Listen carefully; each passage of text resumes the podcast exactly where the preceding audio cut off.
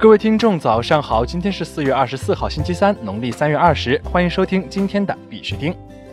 以下是昨天行情，截止到昨天晚上十八点，根据 Coin Market Cap 数据显示，全球数字货币市场总市值为一千八百四十二亿零一千九百七十万美元，二十四小时成交量为五百一十三亿一千一百零七万美元。比特币报五千五百四十六点六九美元，较前一天涨幅为百分之四点四零。以太坊报一百七十四点八零美元，较前一天涨幅为百分之二点三一。昨天的恐慌与贪婪指数为六十八，前天为六十一，贪婪程度略微下降，等级仍为贪婪。BTC 突破了上轨，一次性从五千三百八十点附近一路最高向上五千六百零五点飙升了两百多个点，随后回调到五千五百，直到现在依然在五千五百点上下二十个点的一个小区间小规模震荡。目前请等待行情企稳。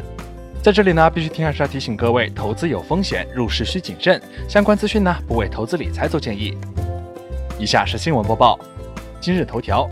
白俄罗斯或将成为第一个使用核动力进行挖矿的国家。据 Bitcoin 点 com 消息，在最近与 IT 行业代表的会晤中，白俄罗斯总统亚历山大·卢卡申科重申了保护和促进数字经济发展的意愿，并将确保有足够的资源来实现这一目标。他表示，白俄罗斯将会很快拥有可用于为新的加密货币采矿供电的剩余电能。他指的是正在建立的新白俄罗斯核电站，紧邻立陶宛的边缘。新的原子电站将会有两个核反应堆，第一台机组计划在年底前投入运营，第二台机组将于二零二零年夏季开始发电。微软将利用区块链等技术推出循环云计划。据微软官方博客消息，微软公司总裁布拉德·史密斯表示，微软的数据中心将持续关注效能和可再生能源的研发。微软还将利用物联网、区块链和人工智能推出一项新的数据驱动的循环云计划，以监控性能并简化数据中心资产的复用、转售和回收。国内新闻：币安去中心化交易所正式启动。二零一九年四月二十三号，币安宣布币安 Desk 去中心化交易平台正式启动，ERC 二十 BNB 已成功切换到币安链，成为其原生代币 BEP 二 BNB。在首个交易对产生后，用户将可以在币安 Desk 上交易，具体日期将会很快公布。用户先可以访问币安链浏览器、网页端钱包，公开节点数据以及获取 API。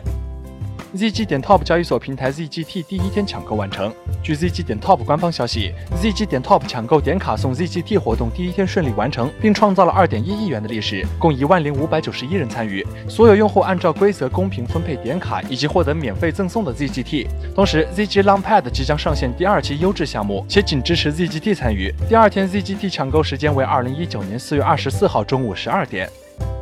朱辉警方破获英雄链网络诈骗案，诈骗金额三亿余元。据新浪消息，在市局刑侦支队的指导下，朱辉公安分局综合各警种力量，锁队联动，成功破获一起以虚拟数字货币为幌子的英雄链网络诈骗案，涉案金额达三亿多元。目前，二十一名涉案嫌疑人被采取刑事拘留措施，一到案十五人，其中九人被检察院批准逮捕。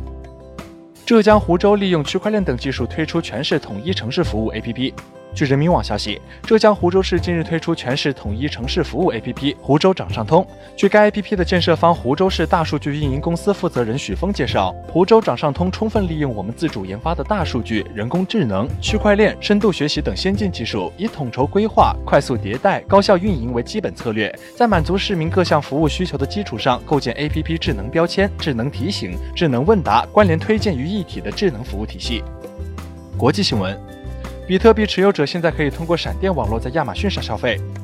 据 CoinDesk 消息，比特币消费者现在可以使用闪电网络在亚马逊等电子商务网站上购物。加密支付处理初创公司 Moon 今天宣布，任何支持闪电的钱包现在也可以通过 Moon 的浏览器扩展使用。在此之前，大约有二百五十名测试版用户通过将浏览器扩展程序连接到 Coinbase 等交换账户，已经使用 Moon 在电子商务网站上花费加密货币。新加坡公司 CapBridge 利用以太坊主网进行股票交易。据 Finance Magnet 消息，总部位于新加坡的 CapBridge Exchange 公司周二宣布，将整合区块链技术提供交易服务，并登记和跟踪投资者的持股情况。与其他金融机构不同的是，该交易平台将使用以太坊主网，并已与 Consensus 和 Ecoin 进行了合作。加密货币项目白皮书外包撰写业务需求增长，市场或将复苏。据 Decrypt 调查发现，加密货币项目的白皮书大部分被外包撰写，有些是自由职业者，而许多人受雇于私人白皮书工厂。撰写者通过单笔订单可以获利一千到一万五千美元。大多数人通过社交媒体 Upwork、领英、Facebook 找到雇主，客户包括交易所 KuCoin 等。来自乌克兰和尼日利亚等国家的撰写者提到，曾被项目方要求捏造和夸大事实。接受采访的大多数撰写者称，最近外包业务需求增长，也许是表明加密市场开始从漫长的熊市复苏的迹象。普京地区政策顾问建议克里米亚采用数字货币。据 Cointelegraph 报道，近日在亚塔尔国际经济论坛上，俄罗斯总统普京的地区政策顾问谢尔盖建议克里米亚采用数字货币，以吸引投资者并避免制裁。好了，今天的必须听新闻播报就到这里。更多区块链资讯呢，请关注我们的微信公众号 b i x u t i n g 下划线，也就是必须听的拼音加上一个下划线。喜欢的呢，点赞收藏，记得分享给身边的小伙伴呢。最后呢，感谢各位听众的支持，祝大家度过美好的一天，我们明天见。